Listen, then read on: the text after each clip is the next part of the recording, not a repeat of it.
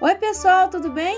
Estamos aqui novamente. Eu, a escritora Sônia Travassos e os meus parceiros de contação de histórias, o Vitor Milone e o Ian Travassos, para apresentar para vocês o quarto episódio do podcast Saci 100 anos. Vocês já sabem, né? Em 1921 foi a primeira vez que o Saci apareceu num livro infantil, um livro do Monteiro Lobato. E a gente só está podendo ler esse texto original porque o colecionador Magno Silveira nos cedeu. No capítulo passado, Pedrinho conseguiu mesmo pegar um saci, só que ele estava invisível na garrafa. Será que tinha saci lá dentro mesmo? Vamos descobrir? Capítulo 4 Na Floresta.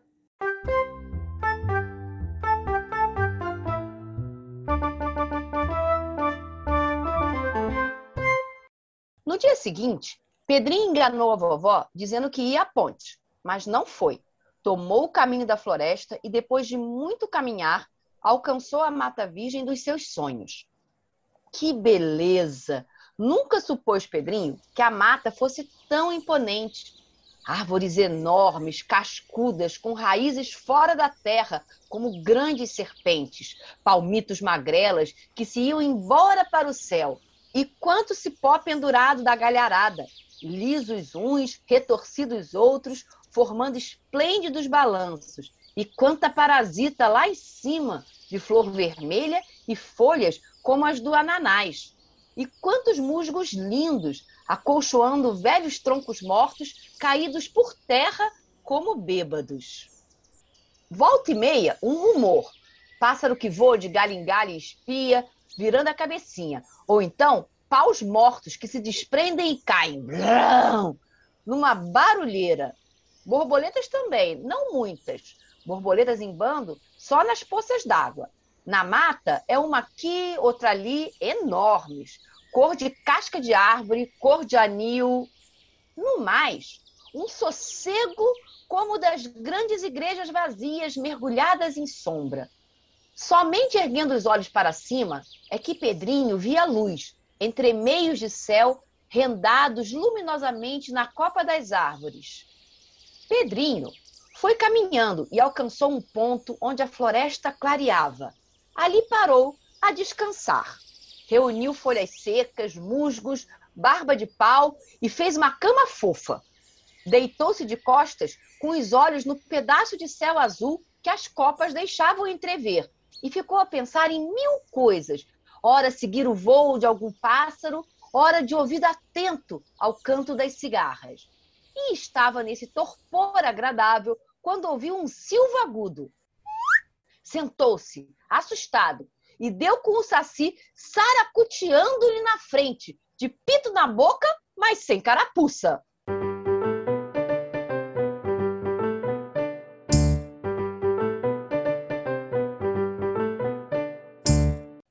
Ô seu moleque, como é que vós me se escapole da garrafa sem ordem minha?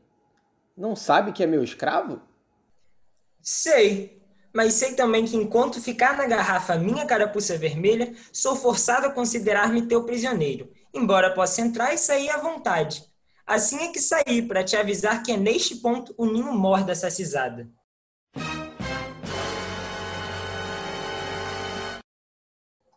Pedrinho deu um pulo para trás e olhou em redor, de olhos arregalados. O Saci careteou uma risadinha e prosseguiu. Por hora nada se vê, que é dia e estão todos a dormir. Mas logo que a noite caia, vais ver em que formigueiro isso se transforma. E onde se oculta essa cisada durante o dia? Enquanto o buraquinho existe, principalmente nos gomos de Taquaruçu e de Embaúva. Queres ver? Perto, havia uma grande touceira de taquarussus enormes, com os gomos picados numa pequena janelinha, como feita a golpes de faca. Em cada gomo desses está um sacizinho cochilando, à espera de que anoiteça. E para provar o que dizia, o saci tomou de um podão e abriu um taquarussu pelo meio.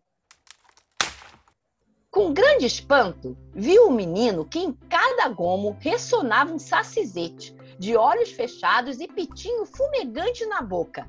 Havia-os de todo o tamanho, grandes como coelho e pequeninos como camundongo. Que galanteza! exclamou o Pedrinho, tomando pelo congote um dos menores. Veja como ressona! Qual um gatinho novo!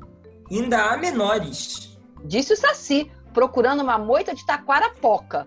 Achou-a e rachou uma das taquaras mais graúdas. Nem bem os gomos da poca se abriram e já rolou para o chão um punhado de bichinhos pretos semelhantes a formigas. Sará, sará? Perguntou Pedrinho, abaixando-se para ver melhor. Qual sará, sará? Eram sacizinhos dos legítimos, mas novos, nascidos naquele dia e ferrados em tal soneira que nem o tombo os despertou. Pedrinho não se cansava de admirar aquele prodígio e ficaria assim horas inteiras se o Saci não interviesse. Vamos agora arrumar tudo como estava, senão. Senão o quê? Senão vem a noite e essa saparia cai sobre nós como caçunungas enfurecidas. Explicou o Saci, arrumando de novo os gomos um a um e soldando-os tão bem que nem olho de formiga descobriria o sinal das rachaduras. Pedrinho, porém, foi esperto e conseguiu esconder no bolso três sacizetes dos novos, sem que o Saci Grande desconfiasse.